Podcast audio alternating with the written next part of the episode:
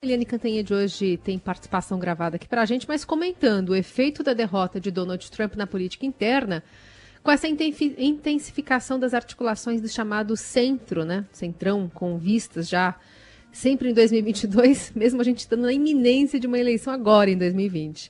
Oi, Eliane, bom dia.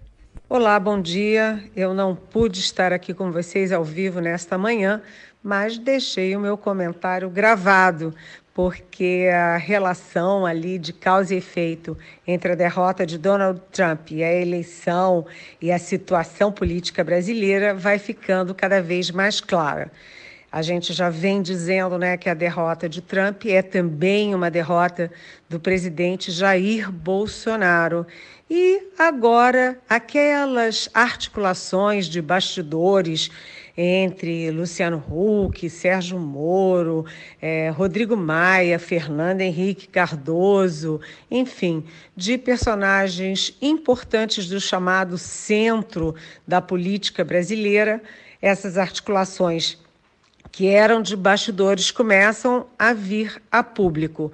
Isso é um movimento importante, um movimento que junta gente de vários partidos, PSDB, é, DEM, é, gente até sem partido, e que abrange também setores do próprio empresariado, setores da vida nacional.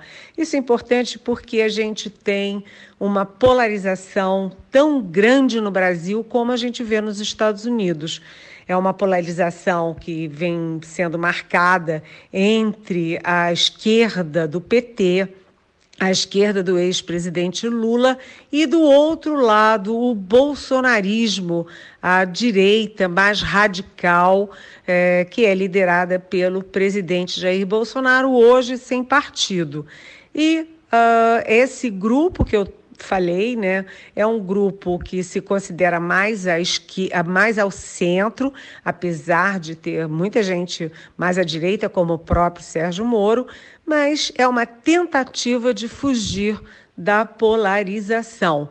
Isso é em função, é, em função da, da, polarização, né, dessa extrema esquerda, extrema direita, mas também dos erros graves que o presidente Jair Bolsonaro vem cometendo na condução do país. A gente vê erros na política externa, erros é, na condução da educação, no meio ambiente, na cultura, enfim, são erros que vão se é, acumulando e que vão deixando os setores de maior responsabilidade política, social do país preocupados. E esses setores agora tentam articular essa espécie de frente, uma grande frente, para tentar reagir a isso.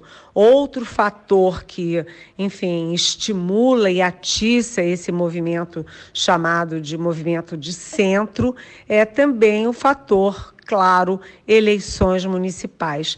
A gente tem eleições municipais que estão aí pertinho, né? Chegando bem pertinho no próximo domingo, e a gente vê que o presidente eh, Jair Bolsonaro não está sendo muito feliz na escolha dos candidatos dele.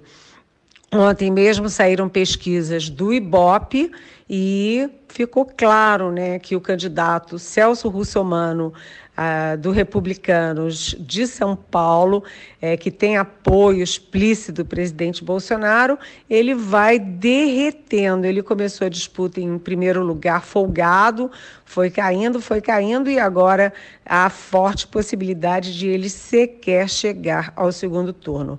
No Rio de Janeiro também o presidente Bolsonaro apoia explicitamente um outro candidato do mesmo partido Republicanos, que é o atual atual prefeito Marcelo Crivella, candidato à reeleição.